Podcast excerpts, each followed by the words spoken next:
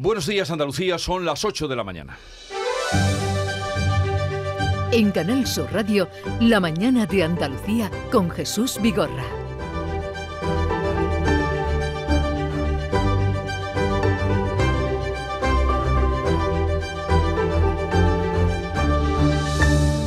Finaliza junio y también en Madrid la cumbre de la OTAN. De manera general y en titulares, lo más relevante ha sido la definición del nuevo concepto estratégico de la Alianza Atlántica que pasa por considerar a Rusia como socio, de considerarlo como socio, a tenerlo y a temerlo a partir de ahora como la amenaza más importante para los países alineados en esta organización atlántica. ¿Y qué es lo que queda para hoy? Pues acordar cuánto dinero de más pondrá cada país para hacer frente al elevado presupuesto de la OTAN por el gasto que está ocasionando en la guerra de Ucrania, que todo lo ha trastocado. Y Zelensky pidiendo por videoconferencia más madera, o sea, más dinero. Así llegamos al último día de junio, el mes más caro de la historia en lo que se refiere al gasto en electricidad, en el que hemos pagado un 160% más de lo que supuso este mismo mes el año pasado.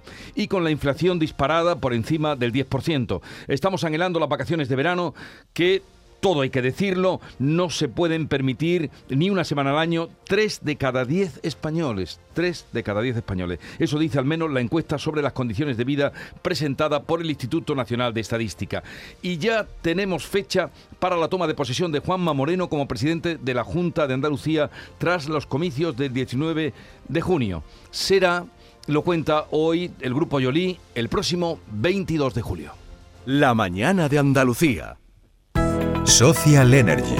La revolución solar ha llegado a Andalucía para ofrecerte la información del tiempo. Cielos despejados hoy en Andalucía, salvo en el litoral mediterráneo donde hay nubes bajas, nubosidad de evolución en las sierras orientales. No se descartan algunos chubascos que podrían ir ocasionalmente acompañados de tormentas. Van a subir las temperaturas máximas en el litoral malagueño y en el estrecho y van a bajar ligeramente en el resto de Andalucía. Vientos variables flojos en el tercio oriental y de componente oeste en el resto más intensos en el litoral malagueño. Las temperaturas máximas llegarán hoy a los 25 grados en Almería y Cádiz, 32 en Huelva y Jaén, 33 en Granada, 34 será la máxima en Córdoba, a 35 llegarán los termómetros en Málaga y en Sevilla.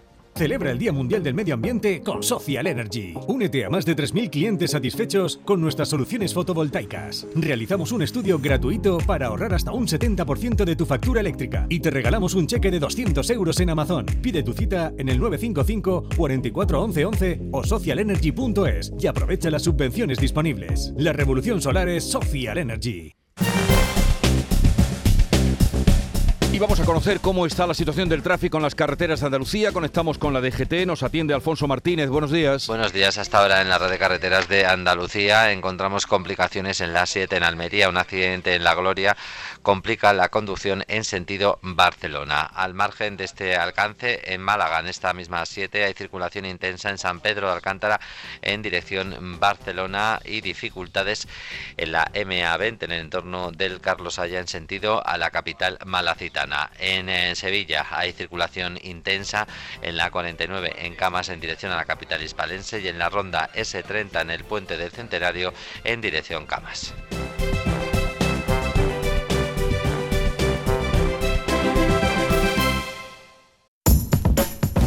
A los que lo hacéis porque os cae bien el vendedor. ¿Qué pasa, Manuel? O porque sabéis que estás echando una mano. O porque le ha tocado a tu amiga. Y si le ha tocado a tu amiga, ¿por qué no te va a tocar a ti? A ver. A todos los que jugáis a la 11, ¡bien jugado! Porque hacéis que miles de personas con discapacidad sean capaces de todo. A todos los que jugáis a la 11, bien jugado. Juega responsablemente y solo si eres mayor de edad. En Canal Sur Radio, la mañana de Andalucía con Jesús Vigorra. Noticias. Vamos a contarles la actualidad de este último día del mes de junio. Este jueves termina la cumbre de la OTAN. La sesión de hoy estará dedicada al flanco sur, uno de los empeños de España por introducirla en la agenda. A mediodía se esperan las comparecencias ante los medios del secretario general de la OTAN, Jens Stoltenberg, y también de Pedro Sánchez para hacer balance de una cumbre que se considera histórica. Ya este miércoles se aprobó el nuevo concepto estratégico, esa es la nueva palabra, la nueva expresión, esa nueva hoja de ruta que le servirá de guía para los próximos 10 años y que considera a Rusia como la mayor amenaza para sus países miembros. Beatriz Galeano. Se compromete también la OTAN a preservar la integridad territorial de todos sus aliados, tal y como quería el gobierno español, se refuerza la mirada de la Alianza Atlántica hacia el flanco sur. Con estas palabras, integridad territorial de todos los aliados, el gobierno no tiene claro que se incluye a Ceuta y a Melilla, aunque no se les cita expresamente. El ministro de Asuntos Exteriores es José Manuel Álvarez. Lo que deja claro eh, este concepto de Madrid, este concepto estratégico, es que la OTAN defiende cada centímetro de la integridad territorial de todos los aliados sin excepción. La alianza se rearma con 300.000 efectivos, es lo que destacaba este miércoles el secretario general de la OTAN, Jens Stoltenberg. Reforzaremos nuestras defensas, mejoraremos nuestros grupos de batalla en la parte este de la alianza hasta el nivel de brigada. Transformaremos la fuerza de respuesta de la OTAN y aumentaremos el número de fuerzas de alta preparación a más de 300.000. Los aliados han ratificado el compromiso de 2014 de gastar al menos el 2% del Producto Interior Bruto en defensa. Desde 2014, los aliados europeos y Canadá han gastado 350.000 millones de dólares adicionales. Se reafirman las ayudas a Ucrania y se expresa con claridad la ruptura con Rusia, con la futura adhesión de Suecia y de Finlandia. Ante este rearme se ha pronunciado el líder ruso, Vladimir Putin, que ha insistido en que nada ha cambiado con respecto a sus objetivos en Ucrania. También la OTAN considera a China por primera vez como un desafío para los intereses, seguridad y valores de los países de la Alianza Atlántica. Pero ¿qué pasará cuando esos acuerdos de hoy tengan que ser refrendados en el Parlamento? Pues Pedro Sánchez considera que sus socios de gobierno aceptarán y no generarán debate en torno a la ampliación de la presencia militar acordada con Biden para la base de ruta. Sánchez ha defendido la necesidad de que la OTAN refuerce el flanco sur ante una expansión de Rusia por África. Es lo que viene haciendo desde que comenzó esta cumbre de la OTAN. Somos conscientes de la mayor presencia de Rusia en el Sahel, eh, también en Libia, en otras partes del Mediterráneo, y por tanto mm, debemos eh, anticipar esas amenazas y eh, bueno, pues poner en marcha eh, estrategias que nos permitan responder de manera eficaz en caso de que se produzca eh, cualquier tipo de desafío por parte de Rusia eh, en esta cuestión. Margarita Robles, la ministra de Defensa, también ha pedido ya el apoyo de los grupos parlamentarios y desde Unidas Podemos, socio de gobierno, Jaume Asens, ha declarado que su formación va a analizar el voto cuando el Congreso tenga que avalar esa petición de Estados Unidos. Recordemos que supone una modificación del convenio de cooperación para la defensa entre Estados Unidos y España que se firmó en 1988. Mientras, en el municipio gaditano, en Rota, satisfacción por ese acuerdo. De hecho, es que el 60% del Producto Interior Bruto, lo recordaba el alcalde, depende básicamente de la base. La actividad en las inmobiliarias, por ejemplo, aumenta con la llegada de cada barco que en estas últimas dos, tres semanas hemos vuelto a notar de nuevo otra vez incremento de la demanda y preguntando por, viviendas unifamiliares. Sobre todo viviendas grandes que tengan espacio de jardín, de garaje, incluso piscinas privadas. Intercambio humano, social y cultural que se da desde los años 60 y dinero que llega también a las grandes industrias. Por ejemplo, el contrato que ganó Navantia para ocuparse del mantenimiento de los cuatro barcos que hay ya en la base supone más de 800 millones de euros. Pero volvemos ahora a lo sucedido hace ahora una semana, el pasado viernes, en la valla de Melilla, porque siguen las críticas al gobierno por la actuación que tuvo. Desde las distintas formaciones, en la sesión de control al gobierno de este miércoles, surgieron las críticas y también desde los organismos internacionales. Las últimas en Twitter, el del secretario general de la ONU, Antonio Guterres, que ha calificado de durísimas las escenas que se vivieron allí y que provocaron 37 muertos según las ONGs. En la sesión de control al gobierno han arreciado las críticas a Pedro Sánchez por sus palabras sobre el salto a la valla de Melilla cuando dijo que estaba bien resuelto y ayer reconocía que no había visto las imágenes. El ministro del Interior salía este miércoles en su defensa diciendo que se le ha malinterpretado, asegura que no teme ninguna investigación como los que, la que reclaman sus socios de Unidas Podemos se insiste en que hubo violencia por parte de los inmigrantes. Fernando Grande Marlasca Las fuerzas y cuerpos de seguridad del Estado cumplen escrupulosamente la ley. Evidentemente fue un ataque violento. Eh, las personas que intentaron entrar en España asaltaron en un grupo de 2.500 personas. ¿Usted se cree que se reúnen 2.500 personas de improviso o porque ya había un acuerdo previo entre 2.500 personas y utilizando, vuelvo a decir, medios peligrosos contra nuestros agentes?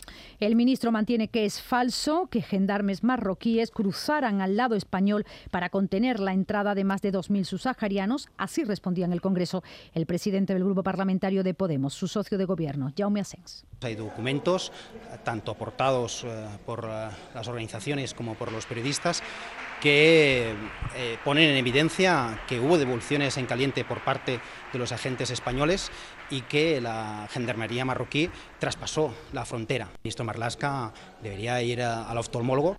Precisamente hoy, Jaume Asens se va a reunir con ONGs y con asociaciones en defensa de los derechos humanos para analizar la situación generada por la muerte de esas 37 personas cuando intentaban cruzar hacia Melilla. Termina la cumbre, termina el mes y con el IPC de junio disparado que alcanzó el 10,2% en el adelantado que nos daban a conocer ayer y que ha superado por primera vez los dos dígitos en cuatro décadas. Es un nivel que nunca se había alcanzado desde que España forma parte del euro. El dato que más preocupa es el de la inflación subyacente que excluye los alimentos frescos y la energía y que escala hasta el 5,5%, su valor más alto desde agosto de 1993. La vicepresidenta y ministra de Economía, Nadia Calviño, enmarca la inflación en un problema internacional y reivindica el último paquete de medidas aprobadas por el Gobierno. Y por eso hemos adoptado un segundo paquete de medidas el sábado, que yo espero su grupo convalide aquí en el Congreso, que justamente tienen un doble objetivo, contener el alza de los precios y garantizar un reparto justo del coste de la guerra. Eficacia, rapidez, justicia. Lo cierto es que en la calle no hacen falta datos ni conocer nuevas cifras del IPC para saber que los precios no paran de subir la fruta, la verdura y sobre todo el pan. El pan es que es una burrada. Cualquier cosa, pues imagínese comer a base de fruta y verduras, que es lo que yo tengo recomendado, pues me veo muy mal para llegar a final de mes. No compro tanta, pero de verdad es que es una ruina. Que antes una con 20 euros te traía unos pocos de paquete de pescado y hoy con 20 euros te trae un paquete o dos nada más. También están en una situación delicada y de incertidumbre los trabajadores de Amengoa. Sus representantes se van a reunir hoy con la Junta de Andalucía para intentar extraer de ella un compromiso que pueda asegurar la viabilidad de esta empresa. Mañana 1 de julio, esa es la fecha clave para Abengoa. En ella piensan sus trabajadores. Es el día en el que acaba el plazo de moratoria concursal. Hoy los trabajadores se van a reunir con la Junta de Andalucía para reclamar su apoyo en Madrid, mientras cruce de acusaciones en el Congreso. El diputado del Partido Popular, Mario Garcés, ha acusado al Ejecutivo de abandonar a una empresa con miles de trabajadores, no solo en Andalucía, sino también fuera de España. Todo empezó con el ministro Ábalos paseando a Mrs. Delcy en Barajas como preámbulo de lo que iba a ser la ayuda a Plus Ultra. A partir de ahí, una empresa de 300 trabajadores recibió la ayuda. Y, por ejemplo, una empresa como Amengoa, con 11.300 trabajadores, no ha recibido la ayuda. La ministra de Hacienda, María Jesús Montero, respondía que Abengoa podría estar reflotada si la Junta de Andalucía le hubiese concedido los 20 millones de euros del rescate solicitado y que le fueron denegados. Ustedes siempre critican las ayudas a las empresas, las demonizan como una forma de decir que el Gobierno no gestiona bien, pero sin embargo, cuando las empresas no cumplen los requisitos que aquí se marcan, ustedes hablan de incapacidad de gestión por parte del Gobierno. Desde Andalucía le contesta el portavoz del Gobierno, Elías Bendodo, que asegura que Madrid está negando las ayudas a Bengoa por motivos no económicos, sino políticos. Por eso pide explicaciones. Porque fíjense, las seis empresas que ha rescatado la SEPI en la última oleada suman 18.000 empleos. Pero es que Abengoa por sí sola da trabajo a 11.000 personas de forma directa o indirecta. Por tanto, pedimos seriedad y la misma vara de medir para todo el mundo en Andalucía. A un día del primer gran fin de semana del verano, nueva jornada de huelga en Ryanair, convocada por Ryanair. Y mañana se podría sumar a la protesta la también compañía de bajo coste EasyJet. El comité de empresa mantiene hoy una última reunión en mediación y arbitraje para tratar de desconvocar los paros. Málaga, Eduardo Ramos. Pues son dos huelgas de aerolíneas, de las dos aerolíneas que más viajeros suelen mover cada fin de semana en Málaga y van a poner a prueba pues el primer gran fin de semana en nuestra capital y en la provincia. Hoy retoman las protestas los tripulantes de cabinas de Ryanair. Hay previsto 55 vuelos. Los sindicatos, no obstante, ya denuncian que los servicios mínimos son muy elevados, como pasó la semana pasada, con lo cual no se espera que haya demasiado problema en la jornada de hoy. Quizá más problemas Jesús va a haber a partir del día de mañana, donde junto con el segundo día de la huelga de Ryanair se van a sumar los DaisyJet, que cada día operan más de 12 vuelos en el aeropuerto malagueño, más de 4.000 viajeros. En ambos casos reclaman mejoras laborales, una aproximación salarial a sus compañeros de Alemania y Francia y que tengan las mismas vacaciones, básicamente el mismo convenio colectivo. Hay que tener en cuenta que este primer fin de semana se esperan, a falta de datos oficiales, que cientos, miles de personas lleguen al aeropuerto de Málaga y veremos a ver qué supone la huelga en el aeropuerto malagueño. Pues quedamos a la espera. Ojo también con Lufthansa, que la semana pasada muchos eh, viajeros que transitaban por Europa se vieron descolgados y descolocados por la huelga que protagonizó Lufthansa. Y acuerdo en la Unión Europea para prohibir la venta de coches con motor de combustión a partir de 2035. Vamos en este punto a saludar a Carmen Moreno, es la presidenta de la Asociación de Concesionarios de Sevilla. Carmen Moreno, buenos días. Buenos días. A ver, ¿qué saben ustedes de este acuerdo que hemos conocido de que se prohibirá la venta de eh, coches y furgonetas a partir de 2035? No se podrán vender. Bueno, no se podrán vender vehículos de combustión tradicional, tal como conocemos hoy en día. Se pretende que lo que se puedan vender sean vehículos eléctricos. Y lo que pensamos es que es una barbaridad, directamente. No, o sea, España no está preparado para afrontar este cambio, esta transición en este, o sea, en este momento ni al ritmo al que se está preparando. ¿Por qué? Me, deja usted eh, este acuerdo tomado de la Unión Europea. Eh, eh, ¿Tienen más información? ¿Se hará de una manera progresiva? ¿Qué saben ustedes de este acuerdo? Bueno, sabemos relativamente poco todavía pero si tenemos algunos números para que nos hagamos una idea, los puntos de recarga que los medimos por cada 100, pues Europa está en 9,8 y para que se haga usted una idea, pues España este año ha conseguido subir de 4,1 a 4,8, o sea, estamos prácticamente en la mitad de Europa, a la mitad de lo que sería el resto de Europa, con además unas diferencias sustanciales, por ejemplo, mm, Cataluña está casi en 9, pero Andalucía está en 2,6, entonces eh, hay una diferencia demasiado grande entre unas provincias y otras, entre las provincias grandes y, em, por así decirlo, más industrializadas, a lo que podemos encontrarnos en provincias más pequeñas. Entonces pensamos que 2035 no es un plazo asumible para, para este cambio. si, si somos realistas, si las infraestructuras, evidentemente el gobierno está haciendo ahora unas inversiones y tal, pero al ritmo que se están haciendo las inversiones, mm, nuestras estimaciones es que no llegamos. Habla usted de que en España la proporción es de 4,8 puntos de recarga de vehículos eléctricos. Claro, la, proporción pues es eh, minúscula. Em, ¿Cuántos, no sé, usted tiene el dato de cuántos se venden, cuántos coches eléctricos o híbridos se están vendiendo en este momento? ¿Qué proporción? Para hacernos una idea de cómo está el mercado. Para que nos hagamos una idea, aproximadamente los últimos datos que yo tengo es que eléctricos y estábamos como alrededor de un 13%, porque el problema principal de eléctricos y híbridos no es eh, no es que sean mejores o peores, un problema que también nos enfrentamos es que son vehículos que son más caros entonces, los concesionarios podemos ayudar a una transición, evidentemente. Los fabricantes se están adaptando, llevan ya muchos años adaptando sus vehículos a lo que va a ir demandando el mercado y a lo que y a las normativas que nos van a ir imponiendo, pero necesitamos que haya un abaratamiento de los costes de producción y de las materias primas de estas baterías y todo lo que no que sea una subvención puntual, sino que haya un abaratamiento de costes para que todo el mundo tenga accesibilidad a las energías limpias, a los coches limpios, porque si no tampoco eh, lo normal es que acabemos en un mercado de picaresca donde los vehículos cada vez el parque sea más antiguo porque intentemos ir aguantando los coches de combustión más antiguos. Y entonces no tenga ningún sentido todo lo que están contando. Lo ideal sería que permitieran vehículos híbridos de combustibles alternativos que ahora mismo ya se están estudiando, o sea, de combustibles limpios y vehículos de combustión actualizados que no son tan contaminantes como lo que pensamos antiguamente. Son vehículos que emiten muy poco.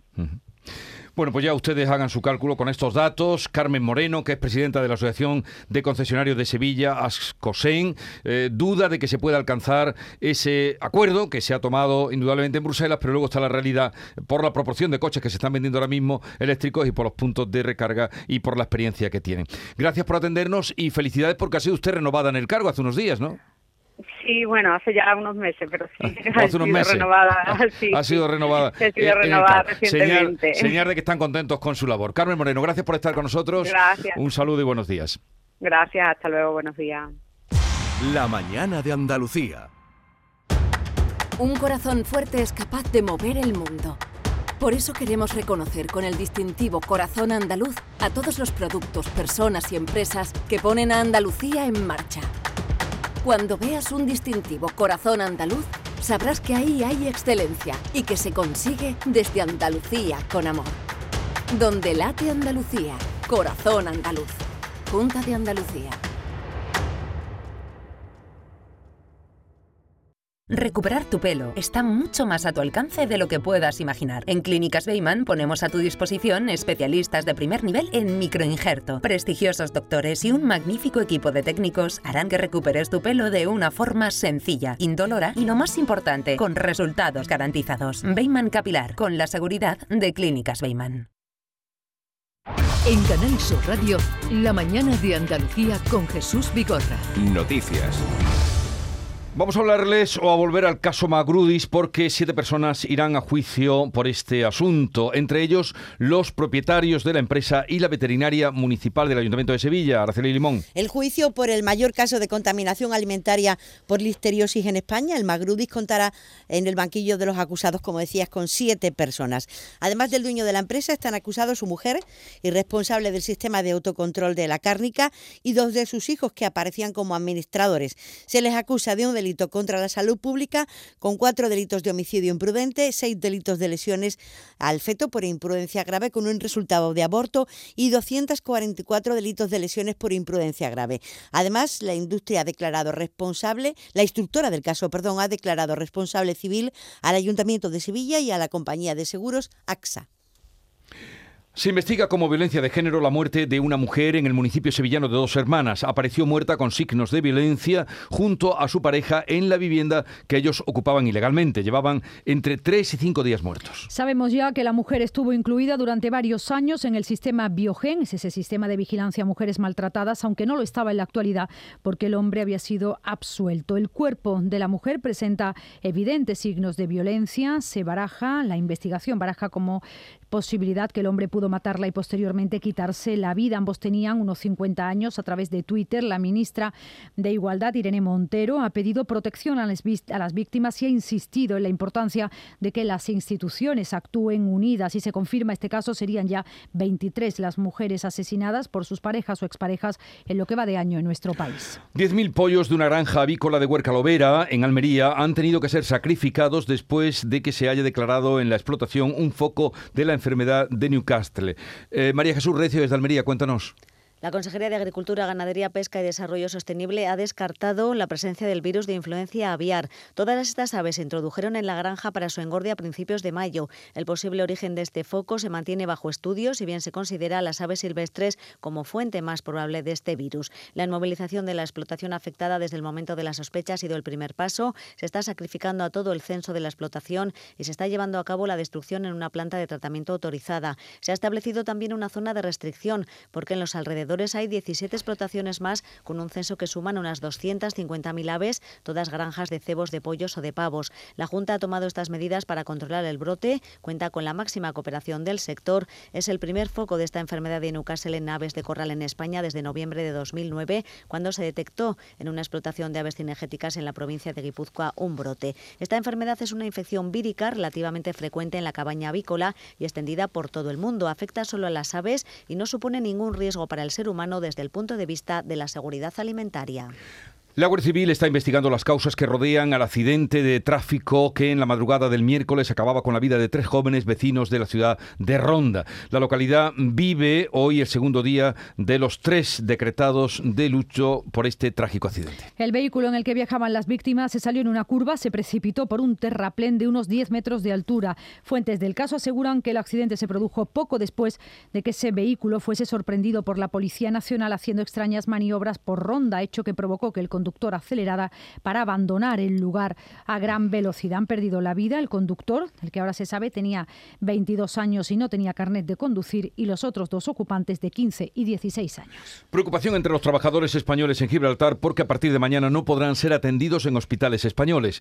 Terminan los acuerdos de asistencia sanitaria recíproca tras la salida del Reino Unido de la Unión Europea. Fermín Soto. Bueno, pues así es. A partir de mañana, solo los contratados antes de diciembre de 2020 podrán seguir recibiendo esta asistencia.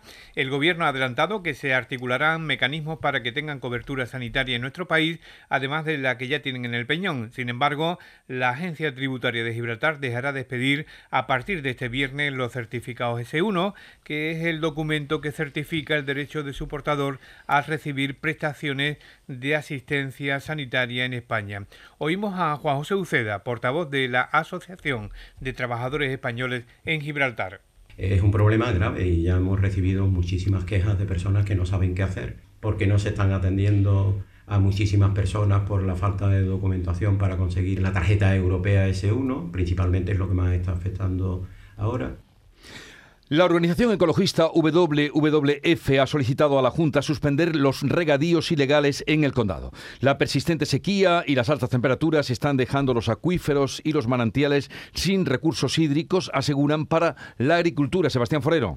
¿Qué tal? Buenos días, Jesús. Pues asegura la organización que la situación de Doñana está empeorando de forma progresiva. Las pocas precipitaciones están situando en grave riesgo, dicen, a la marima y a la agricultura de la zona. Unas conclusiones desprendidas de los datos contenidos en el último informe sobre el estado de los acuíferos en el Parque Natural, realizado por el Ministerio de Transición Ecológica. El coordinador de WWF en Doñana es Juanjo Carmona mantener los regadíos ilegales por parte de la Junta de Andalucía es totalmente inadmisible, porque el efecto que se está produciendo sobre el acuífero y los regantes legales eh, puede llegar a crear problemas mm, de, cara a la viabilidad de las explotaciones si no hay un, cambio en, el tiempo y, y no llueve.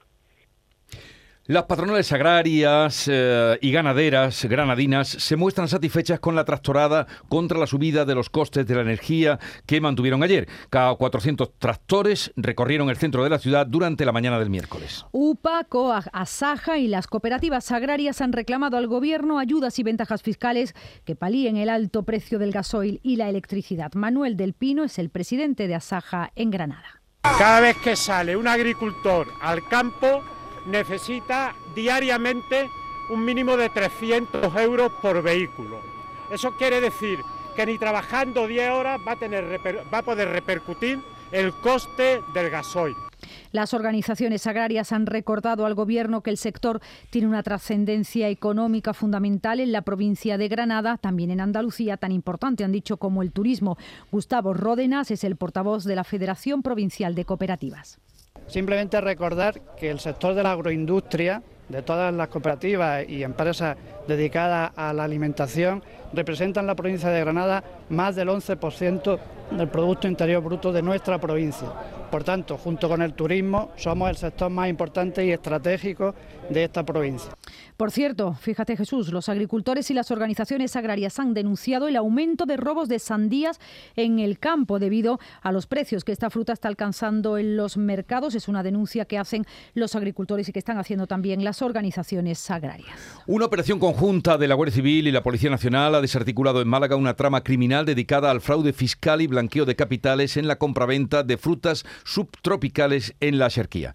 Facturaron de forma fraudulenta 4 millones de euros a falsos agricultores hay 82 personas detenidas. A través de una empresa lo hacían de la Axarquía, líder en el mercado de los subtropicales a nivel europeo. La trama facturaba grandes cantidades de fruta a terceras personas ajenas al sector agrario a cambio de una comisión. Obtenían de esta forma beneficios fiscales. Entre los detenidos figuran el dueño de una conocida compañía compañía del sector y el director de una sucursal bancaria, además em, de empleados de gestoría, corredores e intermediarios de fruta, agricultores locales y más de 300 testaferros. La operación, denominada Aspa Schet, se ha desarrollado en Alaurín de la Torre, en Benalmádena, en Rincón, Vélez y en la capital, donde se han efectuado una treintena de registros y se han intervenido más de 1.700.000 euros. También varios coches de alta gama. La detección de este fraude millonario a la hacienda pública se inició hace ya más de un año cuando se llevaron a cabo las primeras 55 detenciones.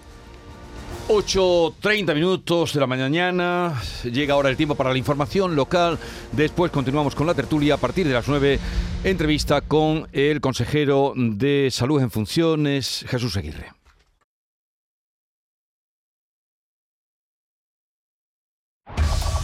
En la mañana de Andalucía de Canal Sur Radio, las noticias de Sevilla con Araceli Limón.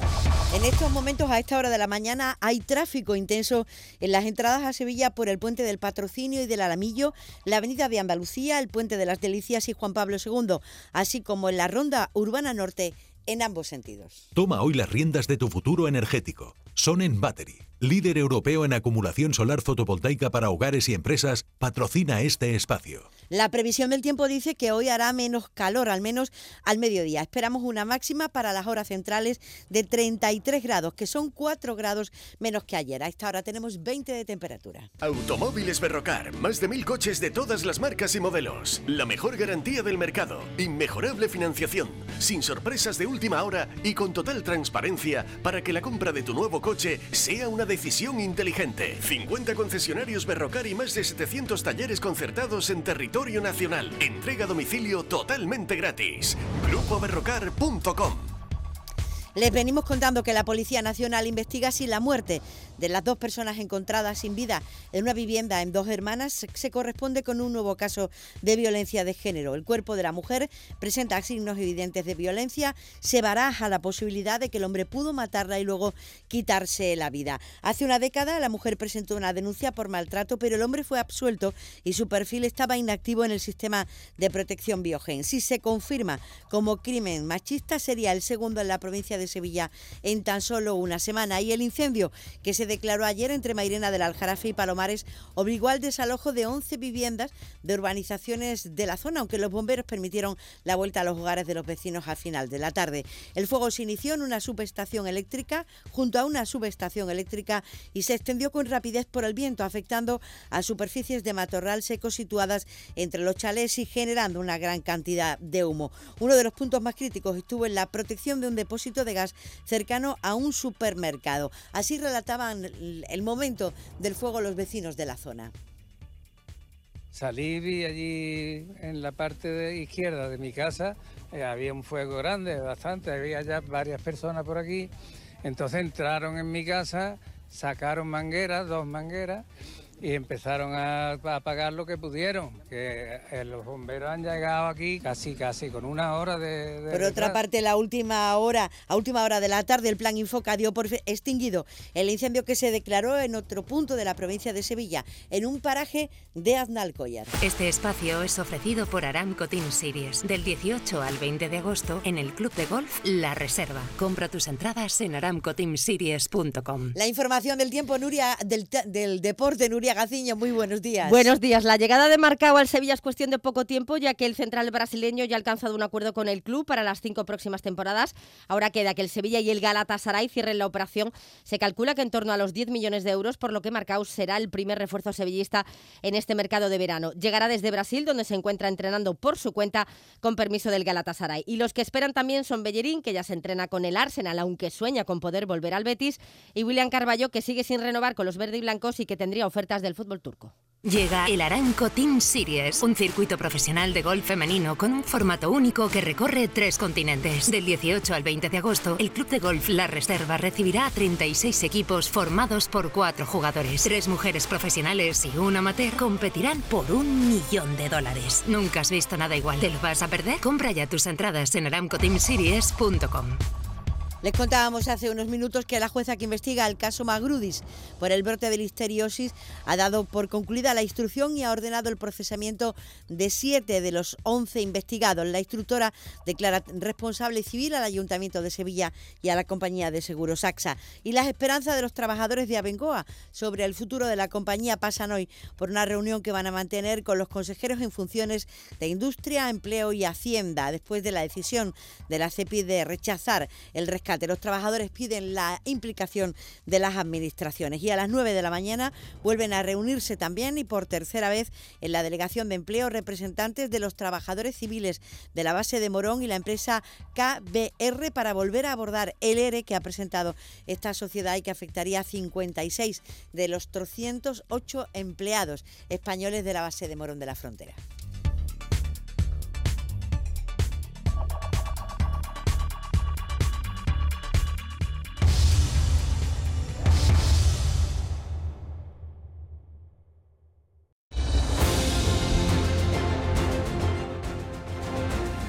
8.35 minutos de la mañana, sintonizan Canal Sur Radio, esta es la mañana de Andalucía y en un momento entraremos en conversación sobre los temas de actualidad que les venimos contando hoy con Rosana Saez, Paloma Cervilla y Héctor Barbota.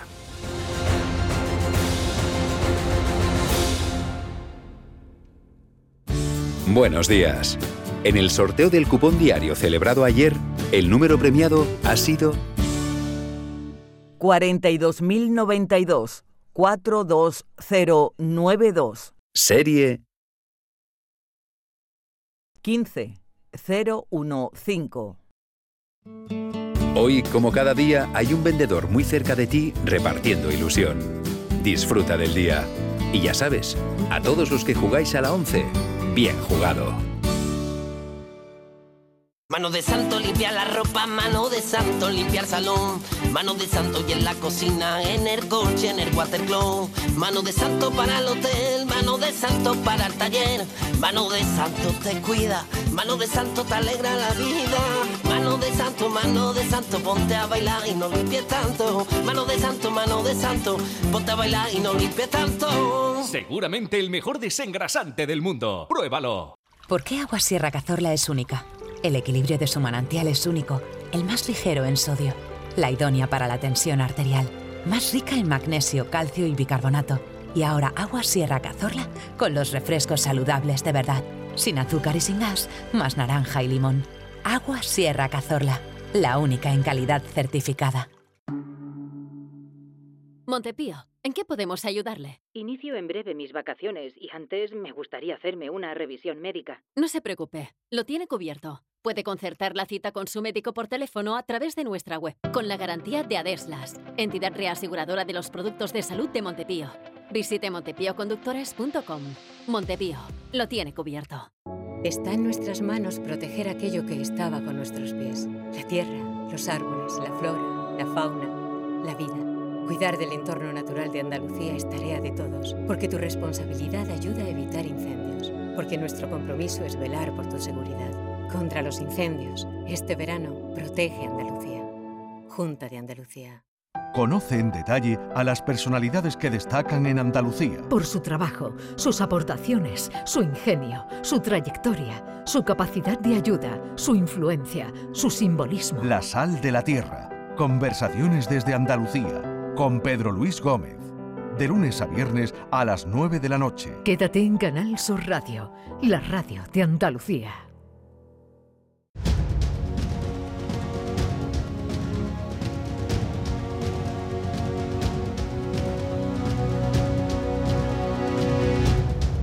En Canal Sur Radio, la mañana de Andalucía con Jesús Vigorra. Y hoy para hablar sobre la actualidad mm, estamos con, o está con nosotros Paloma Cervilla desde Madrid. Buenos días Paloma. Hola, buenos días Jesús. Aquí viendo pasar comitivas por las ventanas de mi casa camino de la cumbre de la OTAN. Eso te iba a preguntar, si te había afectado mucho todo, toda la reorganización que ha habido en el centro de Madrid. pues mira, un poquito sí, porque en el periódico nos han mandado en teletrabajo hasta mañana. Yo personalmente vivo muy cerca del paseo de la Castellana y la verdad que sí está un poco complicado.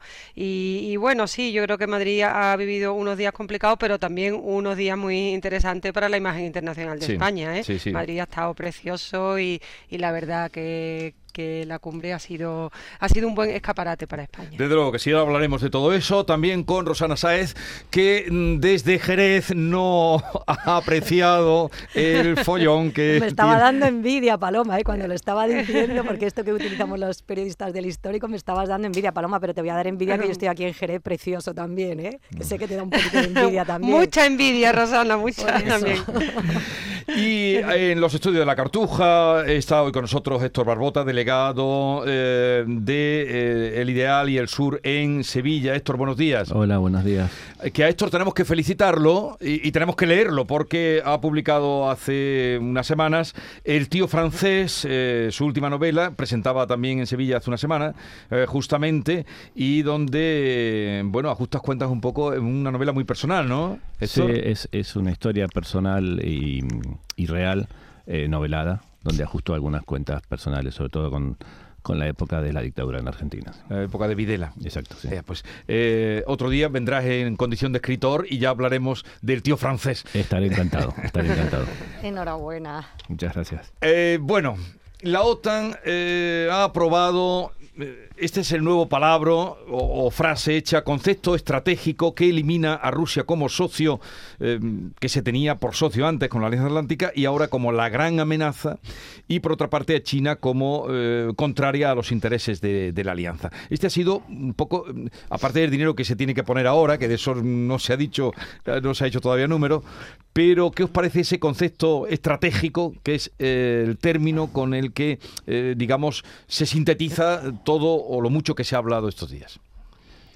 Hombre, bueno, mm, voy a empezar yo, si Sí. os parece. Hombre, yo creo que, que la guerra con Ucrania ha sido el momento del despegue de la, de la Alianza Atlántica y de la OTAN, que, que desde luego llevaba un- unos años en franca caída, ¿no? Hay que recordar que de Donald Trump casi se quiso salir, que Macron dijo que estaba en muerte cerebral, la salida de Afganistán fue un desastre para la OTAN y para los países de la Unión Europea, y yo creo que la guerra de Ucrania ha sido eh, la espoleta, ¿no? Un poco del despegue de la OTAN con dos amenazas claras, ¿no? Yo creo que la amenaza Rusia está, eh, está, está clara y la amenaza de China también.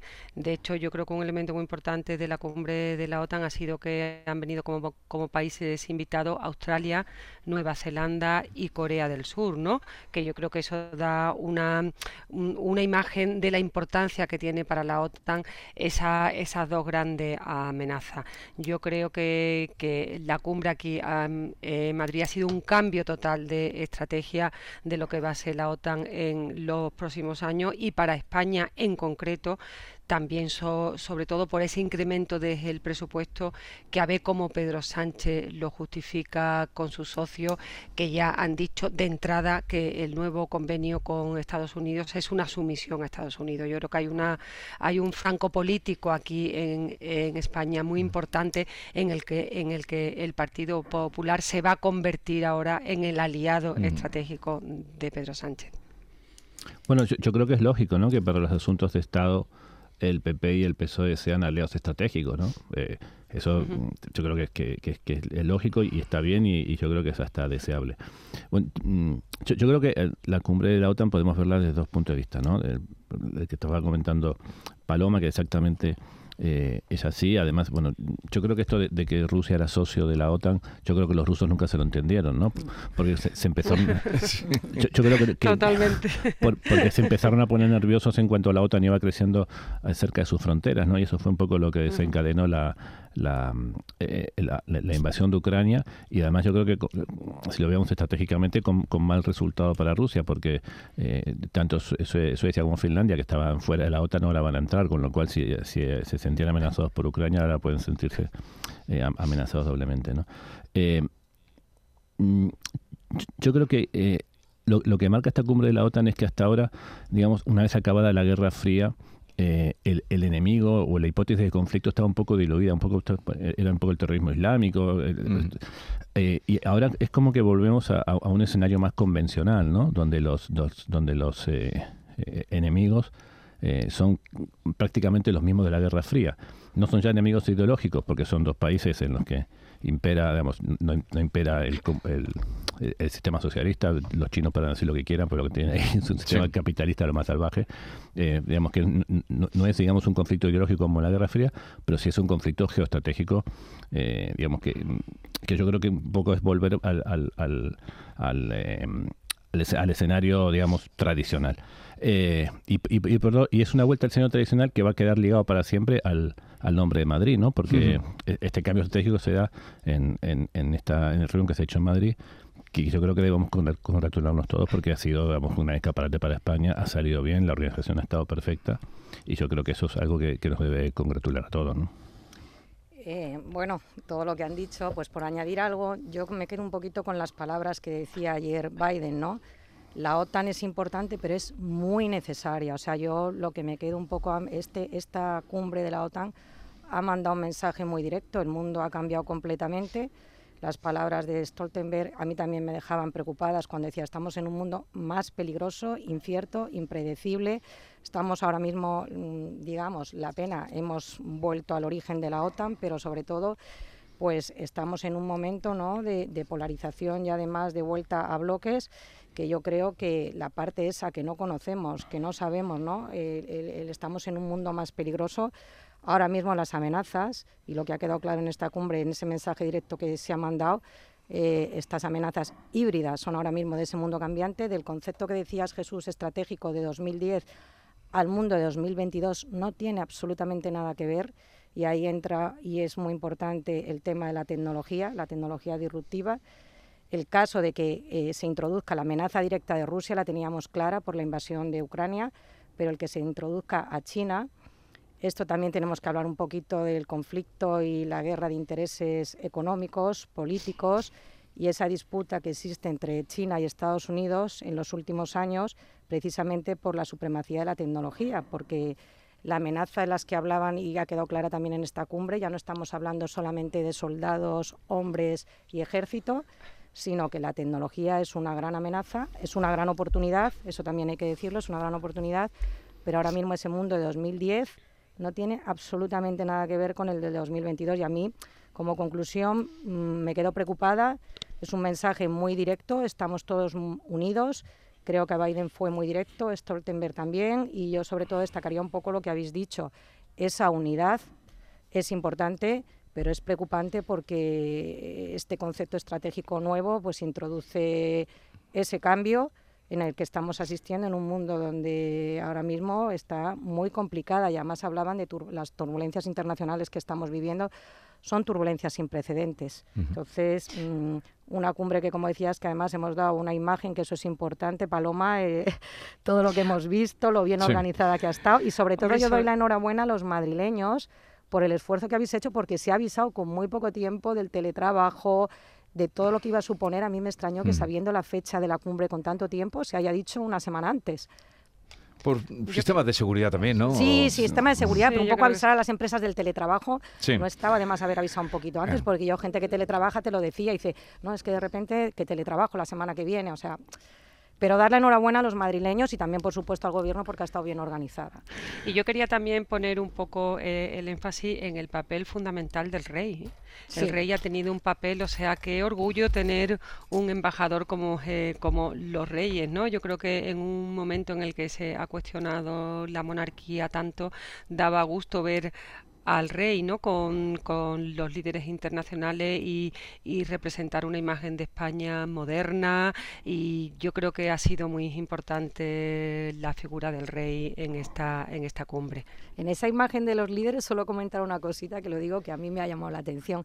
Que qué pena que solo hubiese ahí cuatro mujeres y luego cuando veías la imagen de los acompañantes, pues qué poquitos hombres en ese cambio que se ha producido de Sí. este nuevo orden mundial, a ver si Pues las mujeres había también, solo a ver si para el hombres. próximo concepto estratégico vemos a más mujeres en la Vemos foto. más mujeres. Hab- había solo dos Es a hom- modo de sí. anécdota, eh.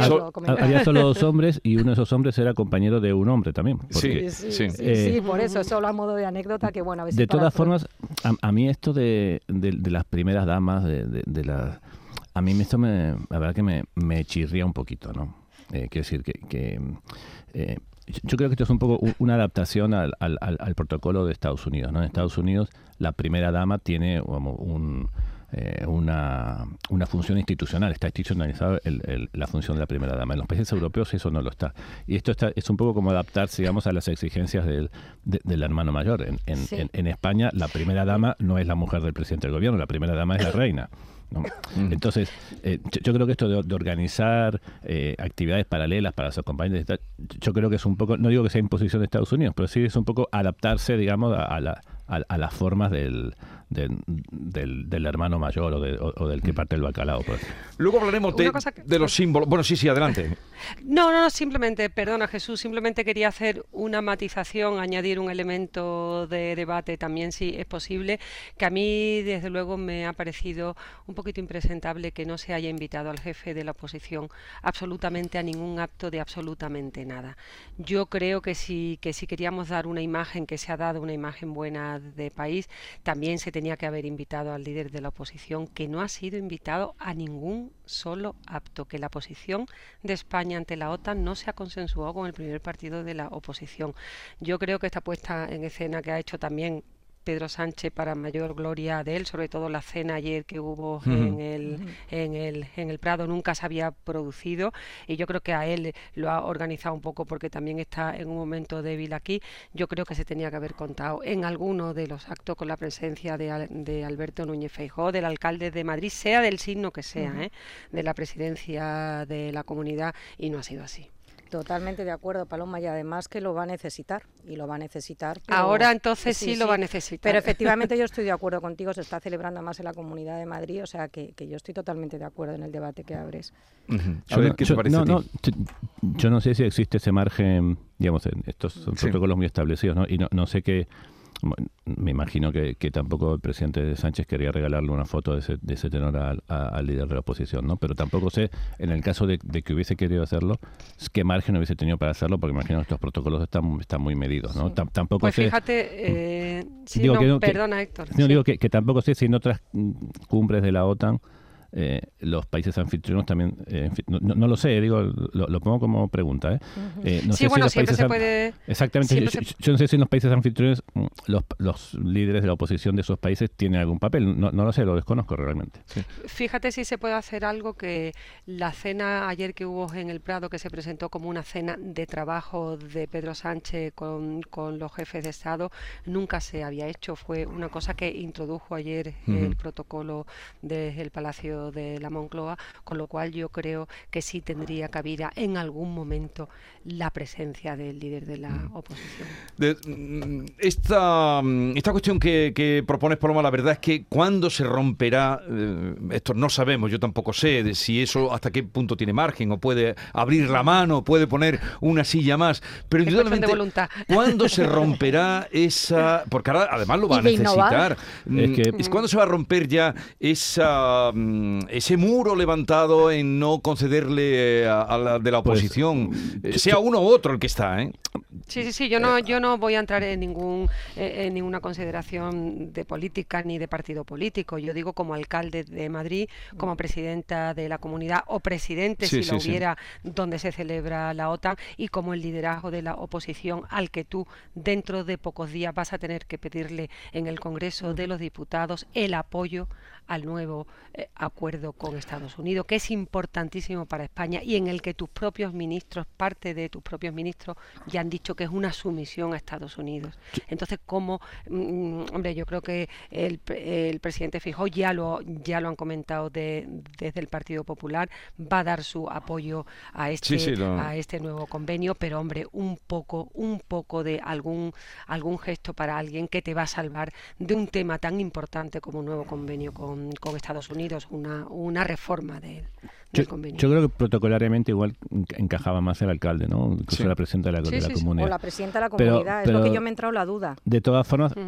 más allá de que haya foto o no haya foto, eh, es evidente que, que el PP, eh, eh, mucho que el PSOE se va a tener que poner de acuerdo con el PP para sacar adelante los propios acuerdos que han salido de aquí, ¿no? Porque, porque en, en- en su, en su propio gobierno, eh, no sé, a mí me pa- a mí me da la impresión de aquí aquí hay partidos en España que siguen todavía con las concepciones de, de la Guerra Fría, ¿no? La, mm, la manifestación que hubo el otro día en, en, en Madrid eh, en, en contra de la OTAN a unos días de la cumbre, a mí me pareció como una manifestación de hace 30 años. ¿no? Pero había ahí, estaba el secretario de Estado. Eso, y con la Eh, presencia de, eh, un secretario de Estado. Es que Enrique eso es muy Santiago. importante. es que eso es muy importante. Pero además que la imagen miembro del gobierno.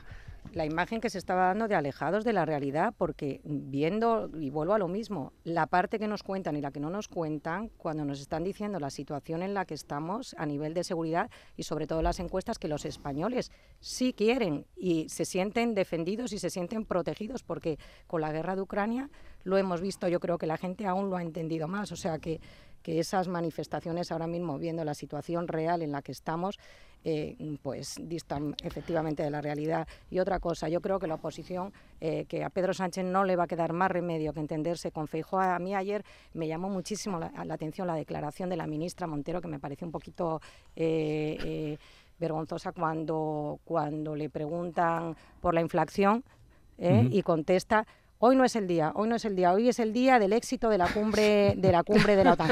Por favor, sí es el día del éxito de la cumbre de la OTAN, pero es que los españoles lo que les duele es el bolsillo y estamos hablando de dos dígitos. Y me quedé en los pasillos del Congreso y digo, pero ¿cómo se puede ser tan hacer esa declaración? Entonces, es Tan que lo van a- frívola, tan Rosana. frívola, frívola Frívola. directamente. Es que yo me quedé, yo estaba viéndolo por la tele, Paloma, tú igual estabas allí, pero es que yo estaba viéndolo y digo, De todas eh, esto, esto es real, esto es verdad, esta contestación, o sea, pero tú, us- usted sabe lo que son dos dígitos de la inflación, que ahora ahora hablaremos de ello, Jesús, Sí. y puedes contestar, sí, es el día del éxito de la cumbre de la OTAN, pero es el día de los españoles también, no se olvide usted que lo están pasando muy mal. Y, y lo va a necesitar porque sí que va a ser necesario un pacto a nivel económico, sí o sí. Aparte del pacto que va a ser necesario a nivel de la OTAN, el pacto este eh, a nivel, me, me refiero, de las decisiones que se han tomado en la cumbre de la OTAN, va a ser necesario un pacto económico sí o sí. Sí, pero fíjate qué lejos está el gobierno, uy, perdón Jesús, de la realidad, ¿no? O sea, eh, tú, mm, o sea, una persona que no puede llegar a fin de mes, una persona que hoy ve como, como el IPC ha subido un 10%, alguien puede pensar que esté pendiente de, de la cumbre de la OTAN en Madrid. ¿Alguien puede pensar Que efectivamente, Paloma, la noticia ayer la gente miraba más los precios que la cumbre de la OTAN. que la cumbre de la OTAN. Sí, no, eh, sí, yo, yo creo además que en esta, esta, postura que mantiene una parte del gobierno, eh, yo creo que hay una gran contradicción que se va a tener que resolver pronto, que es la siguiente.